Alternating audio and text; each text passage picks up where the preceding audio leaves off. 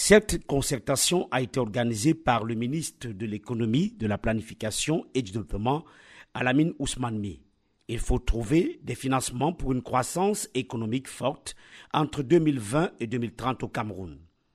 Le concept de commune de production comme source de financement a été proposé.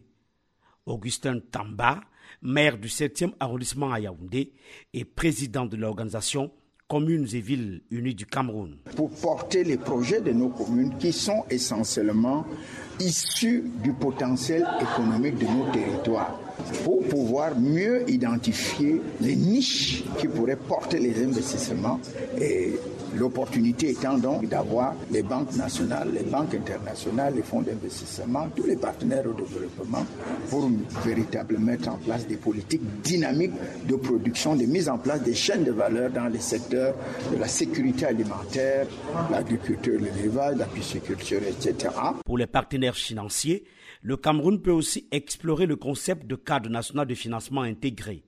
Ginette Camara, économiste, au programme des Nations Unies pour le développement PNUD. On a constaté que les ODD et les stratégies nationales sont très ambitieuses et n'arrivent pas à mobiliser suffisamment de ressources pour mettre en œuvre tous les projets. Dans le monde et au niveau national et international, il existe énormément de potentialités de financement. Des financements des secteurs privés qui n'arrivent pas à les placer comme il faut, des financements de la diaspora qui n'arrivent pas à investir dans leur pays, il y a des philanthropes qui n'arrivent pas à être sollicités et il y a le secteur privé aussi qui n'arrivent pas à utiliser le système financier national, l'épargne nationale. La SND 30, c'est plusieurs programmes et initiatives. Mais l'un des défis est de trouver des financements sans que le pays ne s'endette davantage. Pierre Guetti, chef de la cellule d'élaboration de la stratégie nationale de développement au ministère de l'économie, de la planification et du développement. L'État se présente comme le premier acteur qui doit pouvoir mobiliser les ressources pour financer la SND 30. Mais en même temps, nous sommes conscients de l'étroitesse du budget de l'État et quand on regarde les perspectives, on voit qu'en termes d'investissement public, l'État franchira difficilement la barre de 2500 milliards par an d'ici 2030.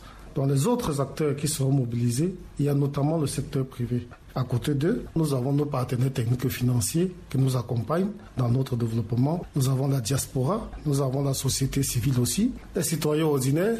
Le gouvernement cherche aussi la finance islamique, les fonds mondiaux pour la santé et l'environnement. À travers ces stratégies, le gouvernement vise une prospérité partagée, un développement endogène et inclusif avec la préservation des opportunités pour les générations futures.